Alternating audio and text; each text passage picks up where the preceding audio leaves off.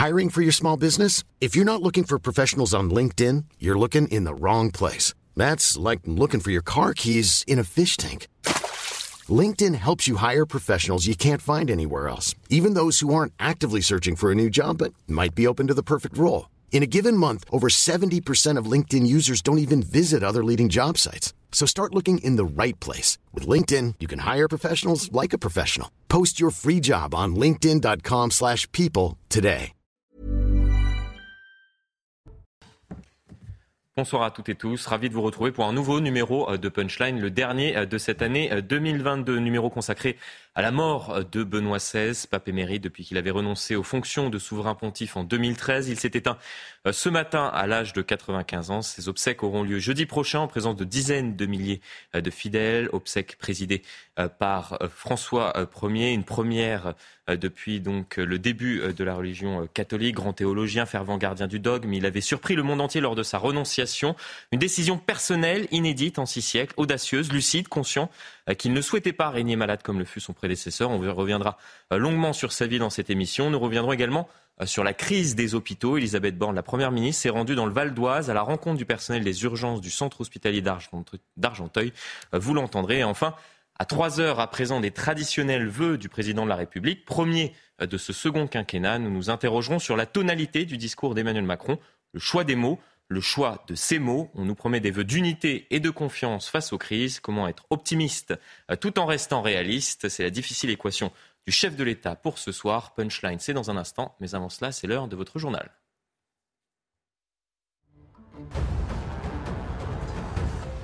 À la une de l'actualité, le pape émérite Benoît XVI s'est éteint à 95 ans. Brillant théologien, Joseph Ratzinger avait surpris le monde entier le 11 février 2013 en démissionnant après un pontificat de 8 ans, une première depuis le Moyen Âge. Présidé par le pape François, les funérailles de Benoît XVI se tiendront jeudi matin à Rome. Il sera inhumé dans une crypte de la basilique Saint-Pierre. C'est la tradition. Emmanuel Macron présentera ses vœux aux Français à 20h. Un message d'unité et de confiance. Le président de la République a passé quelques jours au fort de Brégançon pour préparer la rentrée de 2023. Une année riche tant sur le plan social que politique. Le 10 janvier, son gouvernement doit notamment dévoiler le projet de réforme des retraites. Après de nouvelles frappes, l'Ukraine ne pardonnera pas à la Russie, a déclaré Volodymyr Zelensky.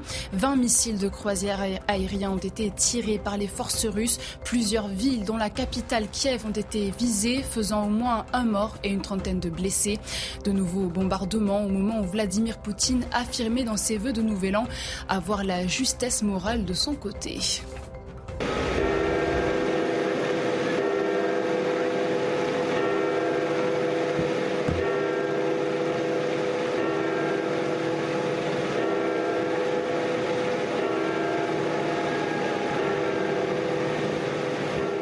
Les entendre, seul l'écho des cloches de, la basilique Saint-Pierre de Rome vient interrompre le silence qui, de son long manteau, enrobe le Vatican depuis ce matin, 9h34, date officielle du décès euh, du pape émérite Benoît XVI. On en parle longuement dans, dans, cette émission. On va revenir euh, sur, euh, sur sa vie, ses années de règne à la tête de l'Église avec mes invités que je vous présente à présent. Gabrielle Cluzel, bonsoir à vous, directrice de la rédaction de Boulevard Voltaire, Gérard Leclerc, journaliste, et Philippe Guibert, enseignant et consultant. Nous serons également rejoints dans un instant par Monseigneur Mathieu Rouget, qui est évêque de Nanterre. Mais avant de revenir sur la vie de Benoît XVI, regardez son parcours, sa vie résumée par Viviane Hervier avec, euh, avec des images inédites, historiques. Le 19 avril 2005, la fumée blanche apparaît sur le toit de la chapelle Sixtine.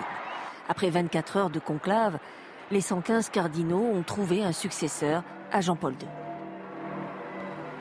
Habemus papam, cardinalem Ratzinger. En devenant le 265e pape, Joseph Ratzinger prend le nom de Benoît XVI. Il est le premier pape d'origine allemande dans l'histoire récente de l'Église. Joseph Ratzinger est né en 1927 en Bavière, en Allemagne. Ses parents sont farouchement opposés au nazisme, mais à 14 ans, le jeune Joseph est enrôlé de force dans les jeunesses hitlériennes. En 1944, il a 17 ans, il refuse d'intégrer la Waffen-SS en faisant valoir son intention d'entrer au séminaire. Il lui faudra attendre la fin de la guerre pour entreprendre des études de théologie. Ordonné prêtre en 1951, il est nommé archevêque de Munich en 1977. Devenu pape, Benoît XVI s'inscrit dans la continuité et la tradition de l'Église. Intellectuel, réservé, sa personnalité tranche avec celle de son prédécesseur Jean-Paul II, qui affectionnait tant les bains de foule. Très vite, Benoît XVI est confronté à un séisme les révélations d'abus sexuels et d'actes pédophiles commis au sein de l'Église, des crimes qu'il condamne sans ambiguïté. C'est une grande souffrance pour l'Église aux États-Unis et pour l'Église en général, et moi personnellement. Nous avons profondément honte et nous ferons tout ce qui est possible pour que cela ne se reproduise plus. Soucieux de restaurer l'unité de l'Église et de réintégrer les ultra-conservateurs, il réhabilite la messe en latin. Il maintient une position ferme sur la famille, fondée sur le mariage hétérosexuel, prônant l'abstinence pour lutter contre le sida plutôt que le préservatif. Cela suscitera la polémique, tout comme ses propos sur l'islam tenus en 2006 à Ratisbonne, en Allemagne. Montre-moi ce que Mahomet a apporté de nouveau, tu ne trouveras que des choses méchantes et inhumaines, comme son ordre de diffuser par les moyens de l'épée la foi qu'il professait. En 2013, après huit ans de pontificat, il surprend le monde entier en annonçant qu'il renonce à ses fonctions, une première depuis le pape Grégoire XII en 1415. Je peux continuer à servir l'Église avec le même dévouement et le même amour que je lui ai toujours voué, mais d'une façon plus adaptée à mon âge et à mes forces. Le 28 février 2013, c'est à bord d'un hélicoptère que Benoît XVI, devenu pape émérite, quitte la cité du Vatican pour se retirer définitivement dans un monastère. Et monseigneur euh, Mathieu Rouget, euh, évêque de Nanterre, nous a rejoint euh, sur ce plateau. On vient de voir les, moments forts qui ont rythmé la vie de, Benoît XVI. C'est vrai que ce qui, a marqué au tout début, lorsqu'il a accédé aux, plus hautes fonctions, c'était le, fait que c'était le premier pape d'origine germanique depuis, il euh, faut remonter, je crois, Victor II. Euh, c'était il y a quasiment mille ans. C'est vrai que c'était un symbole fort à, ce moment-là. Oui, je crois que ce qui était le plus fort, c'était que cet homme qui avait donné toute sa vie à l'étude, à la recherche, mmh. à la vérité, à la connaissance des évangiles, devienne pape, le théologien qui devenait pasteur. Et c'était quelque chose de très important aussi, parce que je pense qu'il a contribué à donner, à redonner le goût de la recherche de la vérité, la vérité spirituelle, mais aussi la vérité plus large. C'est un homme aussi qui a beaucoup dialogué avec euh, les penseurs de notre temps. Je pense au philosophe agnostique allemand Jürgen Habermas. Le fait qu'il soit allemand était un peu second. Certes, il a été marqué par cette culture allemande, mais il était depuis déjà de nombreuses années au service du Saint-Siège. Il était déjà entré dans cette dimension d'universalité. Gabriel Cluzel, qu'est-ce qu'on retiendra de, de Benoît XVI Oula, alors là, vous me posez une question qui est vaste. On va, y passer toute l'heure. Euh, et je crois que Monseigneur Rouget l'a bien dit, c'était de fait un, un intellectuel et c'est. Hmm. Peut-être pour ça qu'il n'a pas été complètement compris euh, euh, par certains. Euh, après Jean-Paul II, qui était plutôt. Il restera un pape incompris. contact. Il a, il a été, je, certains restent assez, portent un regard assez injuste parfois sur Benoît XVI en ne retenant mmh. que de, de petites polémiques, alors qu'il a beaucoup fait, notamment pour la réconciliation, ça a été dit dans votre reportage, entre des catholiques euh, progressistes et catholiques plus conservateurs qui se sentaient un peu orphelins et il les a aidés en, réhabilitant euh, euh, cette messe qu'il a appelée de, dite de rite extraordinaire, hein, c'est-à-dire de ce que votre journaliste a appelé en latin, mais c'est un peu plus complexe que ça, de, le rite ancien. Mm-hmm. et qui a donc cohabité euh, avec euh, avec le rite ordinaire. Donc ça c'est une évidence. Et puis il a il a il a aussi beaucoup aidé euh, à la réflexion des catholiques. Et je, ça me paraît extrêmement important l'articulation entre foi et raison. On oppose souvent dans la religion l'irrationalité de la foi. Lui il a montré qu'au contraire ça s'articule l'une l'une et l'autre s'articulaient. Alors on l'a évoqué aussi ça a fait l'objet d'une polémique mais pourtant c'était très intéressant la réflexion à Ratisbonne sur le refus de la violence dans la religion qui, qui, et, cela aussi, il a, il a développé, on voit à quel point... Qui avait heurté à l'époque les esprits. Exactement, mais pourtant c'est important mmh. de revenir sur tout ce qu'il a dit. Il a eu mmh. une réflexion aussi sur la laïcité au Bernardin. Mmh. Euh, on voit que c'est des sujets qui sont extrêmement euh, prégnant euh, aujourd'hui. Donc, euh, je crois que son, son, son rôle à, à, l'aune de l'histoire sera revu et on aura sans doute beaucoup de respect pour, pour tout ce qu'il a fait. Ce que je sais en tout cas, c'est que nombre de catholiques se sentent vraiment orphelins aujourd'hui. On reviendra notamment sur, sur cet aspect-là que vous avez évoqué à l'instant, la laïcité, le rapport aussi qu'on a en France avec la laïcité mais aussi avec, avec la religion. On l'entendra justement lors de, de sa venue euh, en France. Euh, ici, c'était euh, sous, sous la présidence de Nicolas Sarkozy. On écoutera également l'ancien président de la, la, République. Mais avant cela, on va revenir sur, sur cette séquence, je le disais en préambule de, de, cette émission, qui a tout de même marqué les esprits, c'est-à-dire le moment où il décide de, de renoncer. C'était en, en, 2013. Regardez cela et, et, on en parle dans un instant avec mes, mes invités.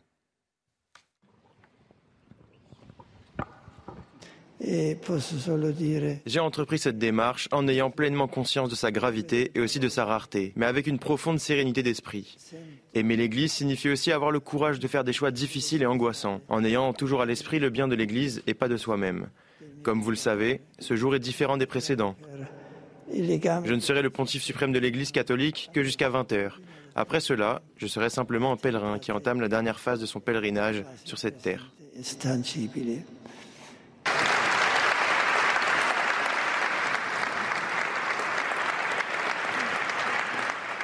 Philippe Guibert, je, parlais en, tout début d'émission de, décisions difficiles, audacieuses, inédites. On n'avait pas connu cela depuis, euh, depuis euh, six siècles. Lucide aussi, euh, peut-être, puisqu'il avait été très proche de, Jean-Paul II et il avait eu un, règne, Jean-Paul II, assez, assez compliqué. Et il ne souhaitait pas, on l'a compris, en tout cas, répéter lors, lors du sien ce qu'il avait vécu, peut-être, avec son prédécesseur. Oui, en tout cas, il laissera l'image d'un homme qui ne s'accrochait pas au pouvoir, fait-il, euh, spirituel. Il se dit, on lit qu'il ne souhaitait pas forcément être pape, mais qu'il avait accepté cette mm. charge. Je parle sous votre contrôle, monseigneur.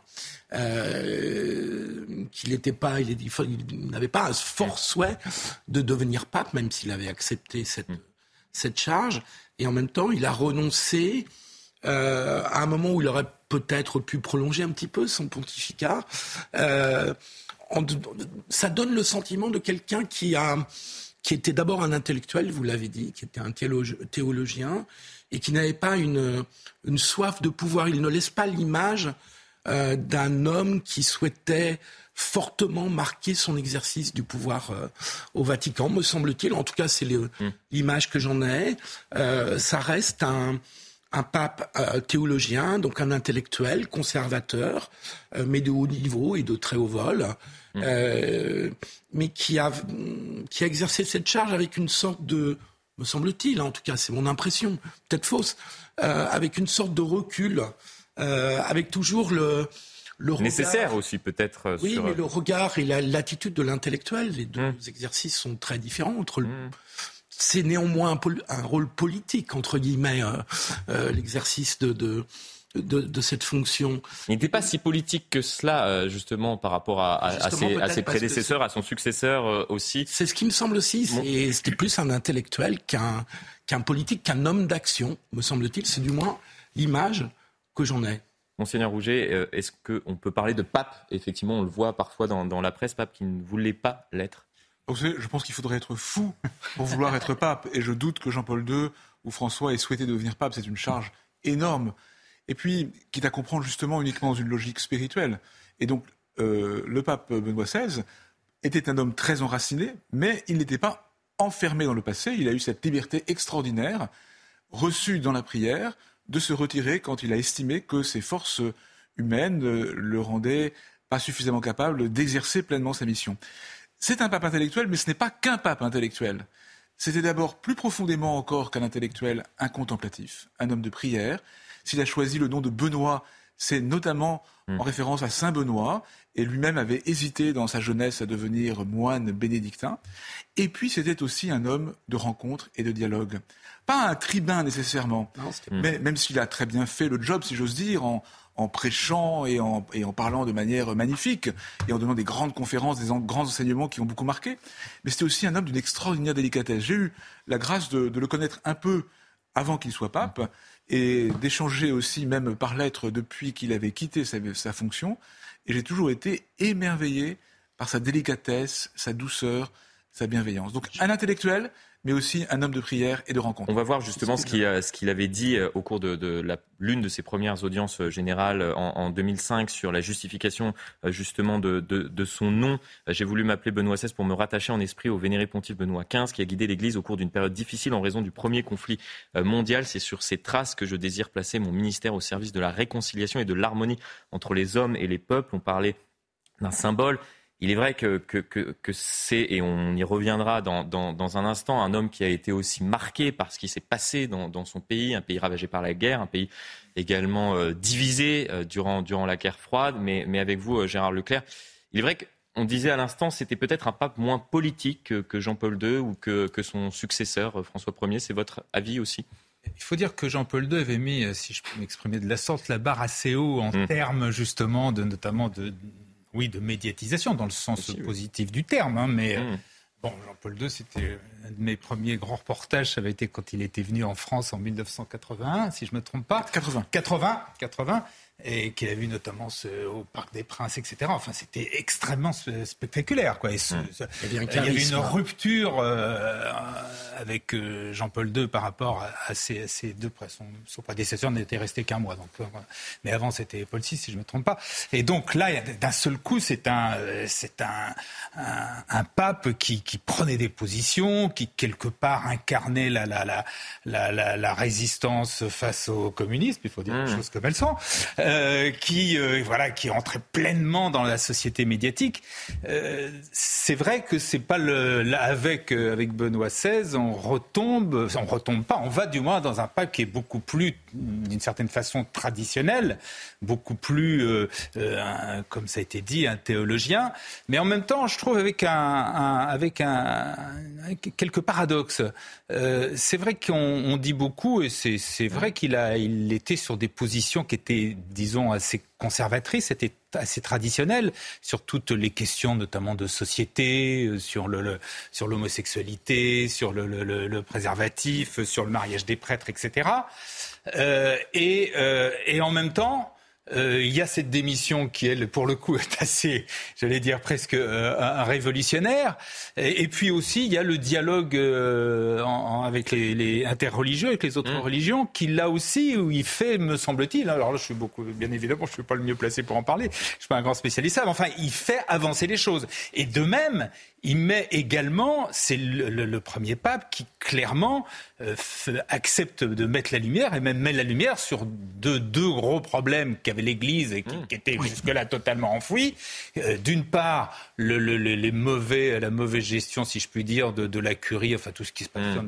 notamment d'un certain nombre de scandales financiers euh, au Vatican, et puis bien évidemment l'énorme scandale de la pédophilie dans l'Église. C'est lui qui le fait pas politique, mais en même temps, il a quand ah même eu. Euh, et, pour faire ça, il faut quand même un, un, vrai courage. Il y a eu des avancées sur, euh, une sur vraie, certains, une vraie détermination, un vrai courage.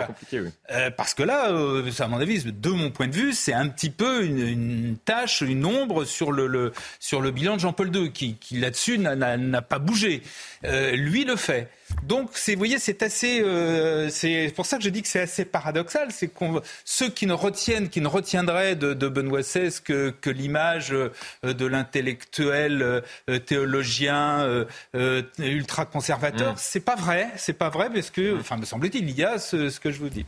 Gabriel Cluzel un homme profondément euh, de vérité. Donc, il ne mmh. pouvait pas euh, euh, laisser de côté tout cela. Il a eu une autre vérité qu'il qu'il s'était forcé de mettre à jour et qui est plus interne, mais qui n'était pas facile non plus pour euh, d'aborder, euh, c'est celle des, des dérives liées euh, à post-Vatican II. Mhm. il ne s'est pas tiré des amis et néanmoins, c'est vrai que c'est quelque chose qui, qui ébranlait les, les catholiques et il a osé je, lever le voile sur, sur ces questions-là et, les évoquer, ce qui est très courageux de sa part. Je pense que ce serait dommage d'opposer Jean-Paul II et Benoît XVI.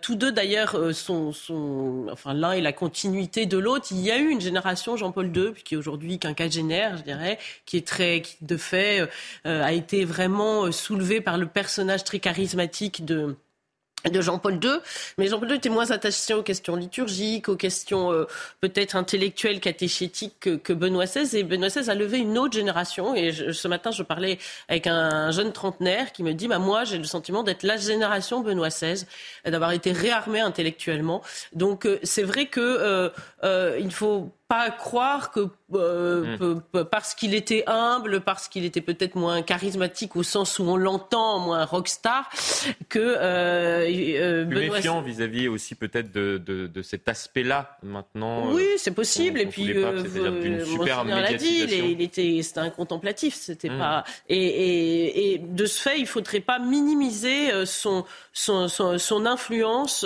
sur les, les, les jeunes générations de catholiques. Je crois qu'il y en a un certain nombre qui sont vraiment, et un nombre certain, très attachés à la, figure de Benoît XVI.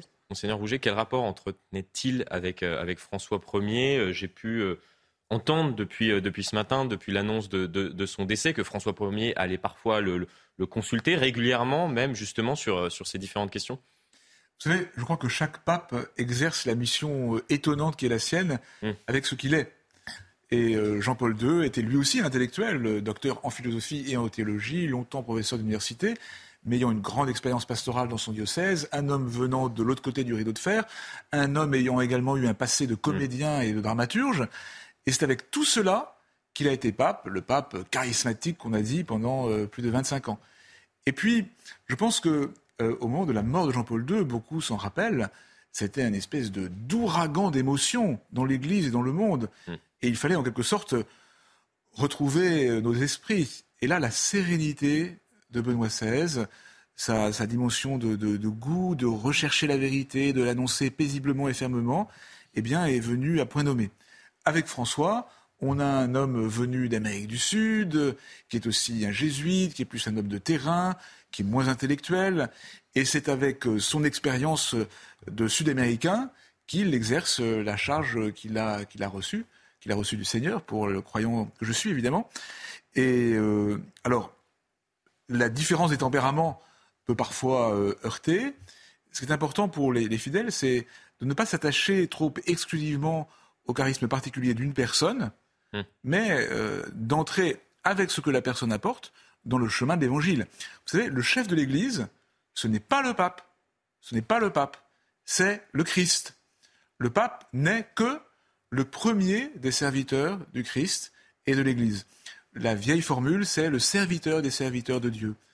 Et du coup, euh, chaque pape apporte ce qu'il peut apporter, mais l'important, c'est la fidélité de l'Église et de chacun au Christ. Tout cas, on en parlait au, tout début de cette émission. Ce qui, est, ce qui a marqué aussi euh, les esprits, c'est le symbole lorsqu'il a été euh, désigné pape. Je parlais, et je vous ai posé la, la question au tout début de cette émission du fait que c'était le premier pape depuis quasiment mille ans euh, qui, euh, qui, était d'origine euh, germanique. C'est intéressant, il s'est rendu au tout début de, de, des années 2000, 2008 lors d'une visite à, à, New York au niveau de, Ground Zero, c'est-à-dire sept ans quasiment jour pour jour après ce qui s'était passé le, le, le, 11 septembre dans, cette grande ville euh, des, États-Unis. Il était revenu sur, euh, son enfance en expliquant Mes années d'adolescence ont été dévastées par un régime sinistre qui pensait détenir toutes les réponses. Son influence a grandi dans les écoles, les structures de la société, la politique et même la religion avant d'être pleinement reconnu pour le monstre euh, qu'il était. Il est vrai, et, je l'ai beaucoup entendu depuis ce matin, qu'il détestait les conflits.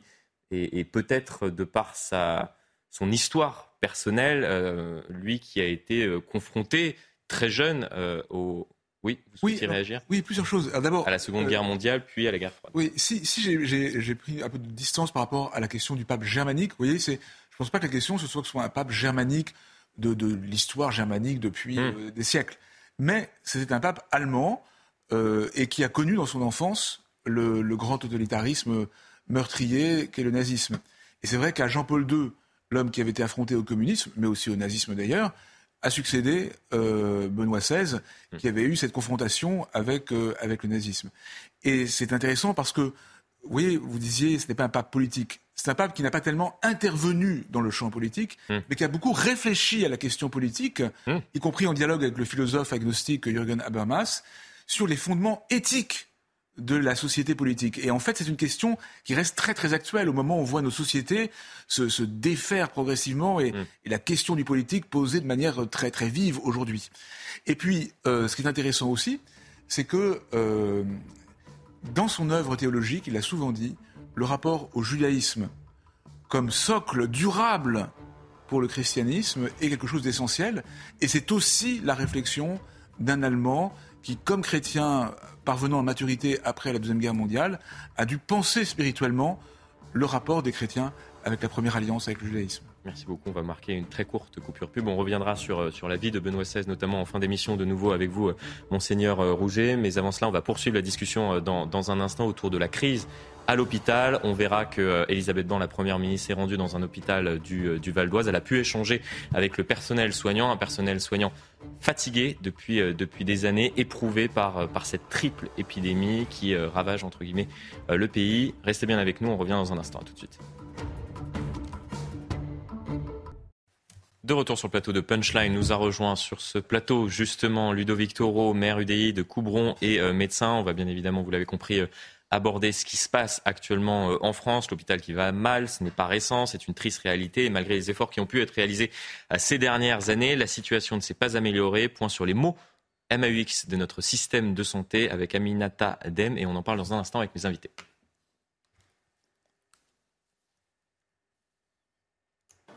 Malgré les milliards d'euros déboursés depuis 2020 dans le cadre du Ségur, le système de santé français n'est pas au beau fixe.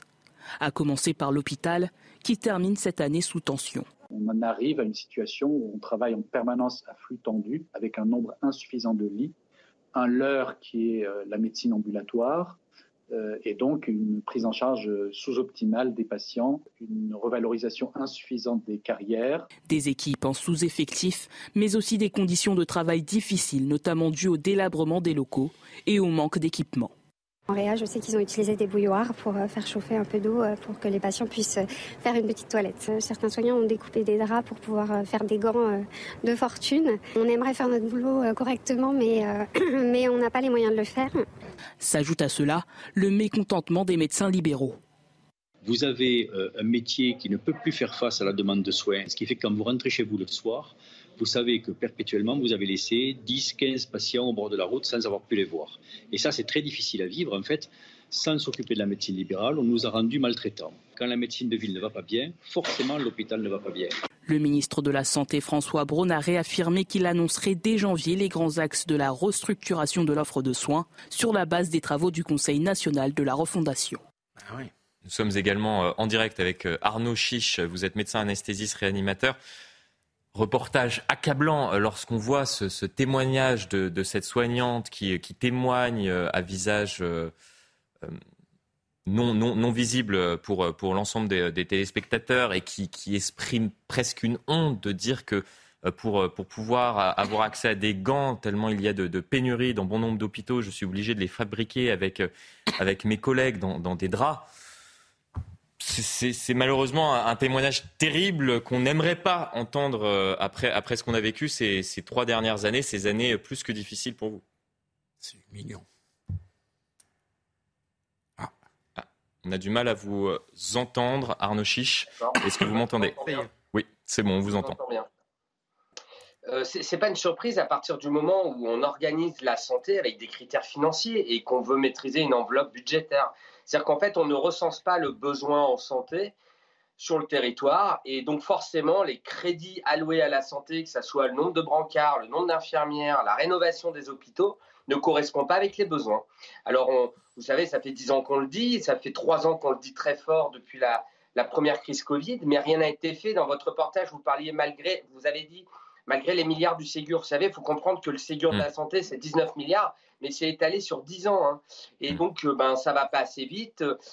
Et, dans, ce qui est terrible dans le témoignage de votre, de, votre reportage, c'est qu'on comprend bien que d'une part, les, patients vont être mal soignés.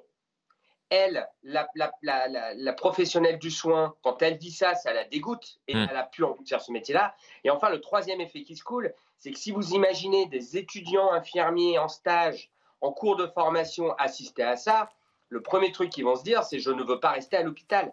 Donc, tant qu'on ne s'attaquera pas au problème sérieusement, et comme l'a dit Jérôme Marty, la santé de ville, c'est absolument fondamental également qu'elle soit rénovée en même temps que l'hôpital. Tant qu'on n'adoptera pas ça, ça ne marchera pas. Alors j'ai entendu parler des, conclusions de début janvier euh, du, CNR Santé. Je suis le, porte-parole du collectif Santé en danger. On a essayé d'aller à énormément de réunions du CNR pour justement porter des messages de bon sens de notre programme santé qu'on a appelé le vrai Ségur de la santé. Bon, j'espère qu'ils vont s'en inspirer, hein, parce que sinon, on va perdre du temps. Alors là, on peut plus perdre de temps, c'est trop grave pour, la, pour les Français. Oui, il y a ce sentiment, Ludovic Toro, d'une perte de sens. On a euh, euh, ces, médecins, on a eu quelques témoignages dans ce reportage qui, expliquent presque, on, a compris euh, ce qu'ils ce voulaient dire, qu'on n'arrive plus, on n'arrive plus à faire ce que ce qu'on devrait faire quotidiennement, c'est-à-dire soigner, soigner euh, nos, nos, patients. Il y a, il y a parfois, euh, lorsque nous rentrons euh, chez nous, des, des patients, et Jérôme Marty l'a très bien résumé, qu'on laisse un petit peu au, au, au, bord du chemin finalement. Mais bien sûr, dans le docteur Arnaud Chiche, que je connais bien et qui mène un combat depuis des mois et des mois, c'est pas aujourd'hui qu'on découvre ça. Ça fait l'évolution de 30 hmm. années où on a dit qu'il faut faire des économies. Mais qui peut penser qu'on peut faire des économies quand on a plus d'habitants et quand on vit plus longtemps? Et il y a 30 ans, on faisait une radio, maintenant on fait un IRM. On ne posait pas autant de STEM, donc ça coûte plus cher. Et la gestion budgétaire de Bercy est catastrophique. Et catastrophique. Nous n'y arriverons pas. Donc aujourd'hui, il est évident que la médecine de ville, la ministère va être vite, doit vite être mise en place. Il nous annonce des annonces là au mois de janvier, donc c'est dans quelques jours. On verra ce qu'on va annoncer. Mais bien au-delà de l'argent, il faut restructurer tout cela. Et bien, bien évidemment donner le pouvoir aussi aux soignants, aux soignés, aux élus on a compris que euh, c'était le message de bon nombre de soignants, message que vous réitérez euh, aujourd'hui. On va regarder euh, cet échange entre la Première ministre Elisabeth Borne et plusieurs soignants qu'elle a pu rencontrer cet après-midi lors d'un déplacement dans le Val d'Oise. Écoutez. désolé de vous perturber dans votre travail, mais on venait avec le ministre vous saluer, parce qu'au moment où la plupart de nos concitoyens sont en train de préparer le réveillon, vous êtes au travail, et c'est évidemment extrêmement précieux. Par ailleurs, on est aussi très conscient du fait que tout au long de l'année, et spécifiquement ces dernières semaines, avec euh, les médecins de ville sans doute qui sont partis un peu en vacances, et avec toutes les épidémies auxquelles on fait face, on est aussi très conscient du fait que vous avez une très forte pression, que ça fait suite à des mois de pression aussi sur l'épidémie. Donc on veut vraiment vous, vous dire tout notre soutien. Et on fait le maximum pour essayer de trouver des solutions. Arnaud Chiche, son titre euh, Elisabeth Borne au chevet euh, des, soignants, c'est presque paradoxal. Oui, ça, pourrait même être cynique hein, euh, mmh. finalement, hein, parce que quand on sait que finalement le travail de nuit, le travail de week-end a été complètement oublié et non abordé dans le, par le Ségur de la santé. Alors vous allez me dire, Elisabeth Borne, elle n'était pas Premier ministre à cette époque-là, mais en fait, le, le Ségur de la santé qui a été présenté comme quelque chose qui allait changer la vie des soignants, tout de suite, on a su que ça marcherait pas. Et c'est pour ça que des gens comme moi se sont manifestés. C'est vachement bien d'aller voir les soignants. Ce serait encore mieux de leur annoncer que le président Macron, parce que c'est lui qui détient finalement euh, la suite de l'histoire. C'est lui et puis c'est Bercy. Donc, euh, même si tout, comme l'a dit Ludovic Toro, ça n'est pas qu'une question d'argent, vous savez. Il faut euh, se tout remettre à plat. Mais ça, ça ne peut pas se décider comme ça. Il faut, il faut le faire avec des professionnels de terrain, euh, au moins, puisque ce dont on est à peu près sûr en décembre 2022, c'est que les politiques sont incapables d'organiser le système de soins et ils sont incapables d'assurer des médicaments à la population française. Donc, une fois qu'on on est sorti de cet algorithme-là, malgré tout, il faut reconstruire. Donc, il faut de l'expertise. Il faut de l'expertise. C'est comme ça. Jean Leclerc oui, non, mais j'entends tout ce que dit euh, le docteur Chiche. Euh, je suis davantage euh, en, accord avec ce qu'il vient de dire que ce qu'il a dit dans une première partie. Quand il dit le budget, à la limite, on ne doit pas s'occuper du budget, on aimerait que ce soit comme ça, mais ce n'est pas vrai. Hmm. Parce que les dépenses de santé, c'est un budget gigantesque. C'est 200 milliards. L'hôpital, c'est plus de 90 milliards, c'est 92 milliards. C'est des sommes énormes. Et on ne peut pas dire non plus que, comme je l'ai entendu quelquefois, que le budget, que le, que, le gouvernement sabrait dans les dépenses de santé. Ce n'est pas vrai. Au contraire, il y a encore 22 milliards de déficit de la sécurité sociale en 2022 et le gouvernement a remis le gouvernement, c'est pas lui, c'est-à-dire nous, hein, le contribuable, mmh. a remis encore plus d'un milliard en deux fois, 600 millions une fois, plus 400 millions une autre fois. Là où je suis totalement d'accord. Donc, quoi qu'on fasse, que vous le vouliez ou non, la santé, bien sûr qu'il faut la gérer. Ou alors, à moins que les Français acceptent qu'on augmente chaque année de 1 ou 2 les cotisations, c'est-à-dire qu'on leur prélève 1 mmh. ou 2% de pouvoir d'achat. Donc il y a, il ne faut pas dire la célèbre formule la santé n'a pas de prix mais elle a un coût. Oui, elle existe. C'est-à-dire que, hélas, il y a une dimension budgétaire qui est très importante. Là, en revanche, je suis totalement d'accord. Ce que dénoncent parfois ces, soignants, c'est que le problème, c'est qu'on en a oublié la, nécessité première de notre métier, c'est-à-dire le soin. Oui, le, soin, qui doit primer. Le soin, que vous le vouliez ou non, hum. il y a toujours aussi une, euh, Autrement, si on pouvait dépenser, euh, je veux dire, sans hum. compter le quoi qu'il en coûte, ce serait trop simple. Hum. Bon, là où je suis en revanche totalement en accord avec lui, c'est qu'il y a un vrai problème de gestion de l'ensemble du système et des hôpitaux en particulier c'est ce que disent l'ensemble des professionnels depuis des années, finalement. Et c'est ce que dit à nouveau Arnaud Chiche. 30%, hein, c'est ça, 30%, 30% des, des dépenses qui, en gros, sont des dépenses. des postes qui sont des postes administratifs. Bon, en même temps, qu'il y ait des dépenses administratives, c'est aussi, c'est pas non plus totalement anormal. Un tiers dans les hôpitaux de, de personnel euh, pour l'administratif. Mais c'est ce que j'étais en train de dire. À mon avis, c'est sans doute beaucoup. Deuxièmement, il, y a, il faut sans doute donner plus de pouvoir hmm. aux médecins directement et enfin, à ceux qui, euh, aux soignants dans l'hôpital. Donc il y a sans doute tout un système à revoir. C'est peut-être c'est ce qui demande finalement faire confiance aux, médecins. Très régulièrement depuis qu'il s'est rendu à, Béziers, François Beaune, il explique que ça marche plutôt bien à l'hôpital de, Béziers, tout simplement eh ben, parce que les médecins ont su s'organiser entre la médecine de ville, l'hôpital. Il faut sans doute, euh, il faut pas sans doute, il faut réformer peut-être l'ensemble du système et aussi l'hôpital. Hum. Simplement, n'imaginons pas que ce sera forcément facile, qu'il y ait une, solution miracle, etc. Arnaud Beaucoup de gouvernements se sont succédés aussi bien de droite que de gauche sur cette question. On avait créé les agences régionales de santé, c'était Sarkozy, etc., hum. etc. Donc, beaucoup les choses. Arnaud Chiche, vous souhaitiez réagir, puis Philippe Guibert. beaucoup. Non, Arnaud Chiche. je dis les choses. Non, euh, je, je, je, suis assez d'accord avec lui. Euh, euh, alors, c'est parce que j'ai pas beaucoup de temps pour m'exprimer, donc je peux pas beaucoup détailler, Gérard Leclerc. Hein, c'est pour ça. Mais vous avez raison. L'enveloppe, l'enveloppe santé aujourd'hui, elle est énorme, elle est colossale. Et malgré tout, une infirmière, quand elle travaille la nuit, elle a une prime de nuit d'un euro brut de l'heure. Donc là, il y a un souci. Où va tout cet argent? Il est là le problème. Je ne conteste pas l'enveloppe. C'est où va cet argent? Comment il est organisé? Est-ce qu'il est bien alloué? Et si on ne fait pas l'effort, effectivement, comme vous dites, quand on parle de refonte du système, tout ça, c'est des grands mots, euh, c'est des grands mots qui, sont élégants à mm. sortir. Mais la, réalité, c'est qu'il faut replacer le système de santé et son, économie tout entière au cœur de la société, parce que comme vous le savez, Gérard Leclerc, les, enjeux que sont les nôtres dans les années à venir, c'est aussi la protection climatique, c'est aussi faire face à des mouvements migratoires euh, euh, énormes, que ce soit à cause de l'alimentation, à cause de la crise climatique qui va toucher euh, et qui va qui va, mm. qui va désorganiser l'ordre mondial mm. et, en tout cas euh, une des régions euh, proches de la France, il y aura encore des viroses, il y aura encore des viroses. Donc l'enjeu, c'est la prévention, la protection climatique, l'éducation de nos, l'éducation des Français.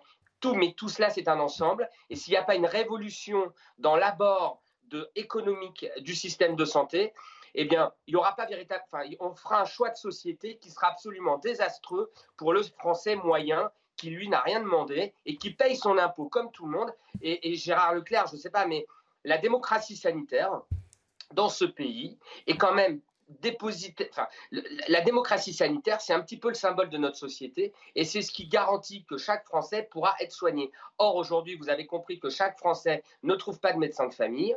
Et chaque Français n'est pas, euh, n'est pas sûr d'être. C'est 6 millions de, Français, effectivement, qui n'ont pas de médecin de ville, malheureusement, euh, y compris dans les, dans les grandes métropoles. On parle souvent de, des déserts médicaux, mais il y a des déserts médicaux à la fois dans les zones rurales et dans les grandes métropoles. Philippe Guibert Oui, il se trouve que j'ai travaillé un peu au ministère de la Santé il y a quelques années, juste avant la pandémie.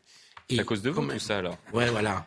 Et, et quand même, euh, si on, a, on prend un tout petit peu de recul, les grands, les grands moments d'économie sur l'hôpital sont faits pendant le quinquennat Hollande. Ils avaient commencé sous Sarkozy. Mhm. Et les grands mouvements sociaux, les premiers, qui viennent, euh, qui sont importants, qui sont nombreux, c'est au début du quinquennat Macron, en 2017-2018, où vraiment une occasion a été ratée parce que euh, Madame Buzyn on est dans une profession qui, qui manifeste pas gagné peu. ses arbitrages. Et lorsqu'elle manifeste, on peut comprendre qu'il y a un vrai malaise et que le malaise, il est présent depuis Ah oui, de nombreuses années. oui, C'était oui, ça aussi le problème. Sous Kouchner, je me souviens, les infirmiers quand même. Non, non. des infirmiers. La- L'ampleur du mouvement a été très très importante important juste avant la en pandémie. 2018 et l'occasion a été ratée. Mm. Agnès Buzyn a perdu ses arbitrages contre Bercy, Ludovic, tu en parlais tout à l'heure. Mm. Et on est arrivé à la pandémie où tout le monde a découvert ce que déjà pas mal de gens savaient, c'est que l'hôpital est en grande difficulté. Donc euh, là, je veux bien qu'on attende les travaux du, du Conseil national de la refondation. Euh, mais on n'a aucune surprise. Tous les éléments de diagnostic sont présents. On sait qu'il y a eu une bureaucratisation de l'hôpital. On sait que la tarification à l'acte a, a eu des tas d'effets pervers. On sait plein de choses, on a plein de leçons à faire. Que ça coûte de l'argent, on est au courant. Mais le problème, c'est qu'il faut quand même qu'on ait un hôpital qui tienne la route. Et le problème, c'est qu'aujourd'hui, il est en risque de ne plus tenir la route, ce qui est dramatique. Donc il y a urgence. Et donc, on peut souhaiter, c'est bien qu'Elisabeth Borne vienne rendre visite aux soignants à l'hôpital en passant, en mettant un petit coup de pied aux médecins de ville au, au passage, que j'ai pas sont trouvé. euh, en, en vacances? Oui, ouais, c'est ça. J'ai pas dit, trouvé ça d'une grande euh, intelligence politique. Euh, il serait quand même temps. Mm. On attend vraiment l'exécutif sur une réforme de l'hôpital qui concernera forcément la médecine de ville en même temps. Mm. Euh, ça a été dit, euh, il y a une articulation entre les deux pour que notre système de santé se remette d'aplomb parce que le risque, c'est qu'il y ait des endroits, il y ait des lieux où il y a des conséquences désastreuses, catastrophiques, euh, tragiques pour les patients. C'est ça qui se passe. Et parfois, ça peut Ça, créer euh, des, réalité. des- des tensions. Et, et les médecins, on en parle maintenant depuis, euh, depuis plusieurs mois, sont, sont victimes aussi, comme peuvent l'être malheureusement euh, les policiers, les gendarmes, les, euh, les pompiers. On, on va aborder euh, cette question juste à- à- avant de, de- de venir, d'en venir sur, sur les mesures préventives qui ont été euh, mises en place pour tenter de, de limiter la propagation euh, du Covid. On y reviendra euh, dans, dans- dans quelques minutes. Mais avant cela, on aborde donc ce, ce point-là. Le Conseil de l'ordre des médecins d'Eure-et-Loire a annoncé la fermeture de la maison médicale de garde installée dans l'hôpital de Chartres.